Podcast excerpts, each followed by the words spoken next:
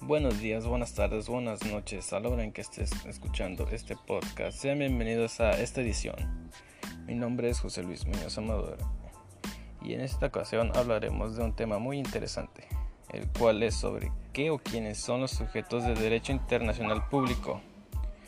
Sin más que añadir, comenzamos respondiendo a la interrogante que nos hicimos anteriormente. Y estos son aquellos entes con capacidad jurídica internacional para contraer obligaciones, exigir derechos y poderlos reclamar por medio del ius standi ante los tribunales internacionales.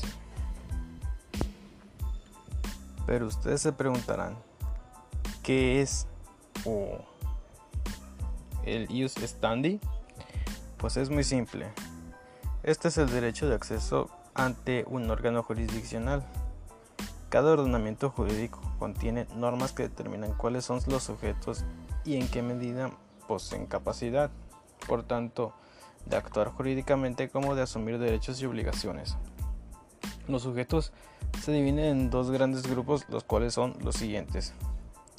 Conforme a la teoría general del derecho, los titulares de derechos y obligaciones se les denomina sujetos de derecho ante la ausencia de un poder de imperio o de legislativo en las relaciones internacionales o en la sociedad internacional, las normas jurídicas son creadas por los mismos sujetos de derecho internacional, ante todo los estados, mediante convenciones internacionales, sean generales o particulares, que establezcan reglas expresamente reconocidas por los mismos o por la costumbre internacional como prueba de una práctica generalmente aceptada como derecho.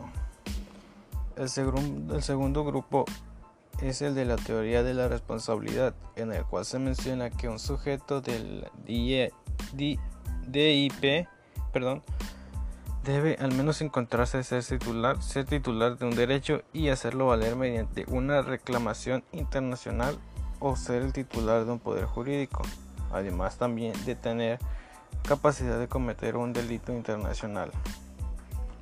Anteriormente los estados eran justos del derecho internacional, pero debido a la independencia de los estados, al surgimiento de las organizaciones internacionales y la influencia del derecho internacional en los individuos, este concepto se ha empleado.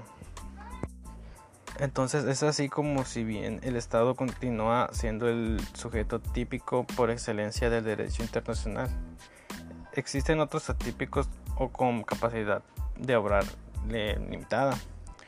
Estos pudieran ser em, la Santa Sede y la Ciudad del Vaticano, la Orden de Malta, los beligerantes, este, el individuo y los organismos internacionales. Por un lado, tenemos al Estado. El Estado tiene la personalidad jurídica internacional natural y originaria no obstante, algunas teorías han intentado negar su personería. El sujeto propiamente dicho del orden jurídico internacional en el Estado definido de la Convención Panamericana de Montevideo de 1933 son por cuatro elementos. La primera es por población, la segunda es por territorio determinado, la tercera es por gobierno y la cuarta es capacidad de entrar en una relación con otros estados. La comunidad beligerante para que una comunidad beligerante sea reconocida como sujeto de derecho internacional público de acuerdo a las normas internacionales debe reunir los siguientes requisitos, los cuales son que el movimiento beligerante revista importancia y continuidad, debe tratarse de un movimiento auténticamente nacional, no admitiéndose injerencia extranjera. Y por último, el levantamiento de los beligerantes debe ser regido por las normas y costumbres de guerra despertándose el derecho humanitario, Convención de Ginebra y entre otras demás. En las organizaciones internacionales, estas son entidades intergubernamentales establecidas por un acuerdo internacional dotadas de órganos permanentes propios e independientes encargados de gestionar intereses colectivos y además capaces de expresar una voluntad jurídica distinta a la de sus miembros. Entre los requisitos que se requiere la Corte Internacional de Justicia son este, la necesidad de poseer la personería jurídica internacional para que la organización pudiera cumplir sus cometidos, em, la posibilidad de que la organización celebre acuerdos con sus miembros y demás.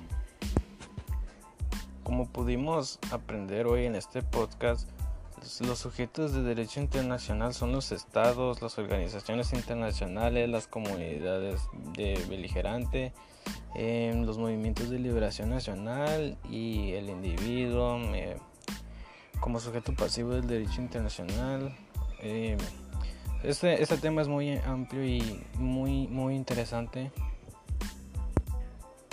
Eh, se trató de dar una explicación eh, rápida y sencilla sobre los sujetos de derecho internacional.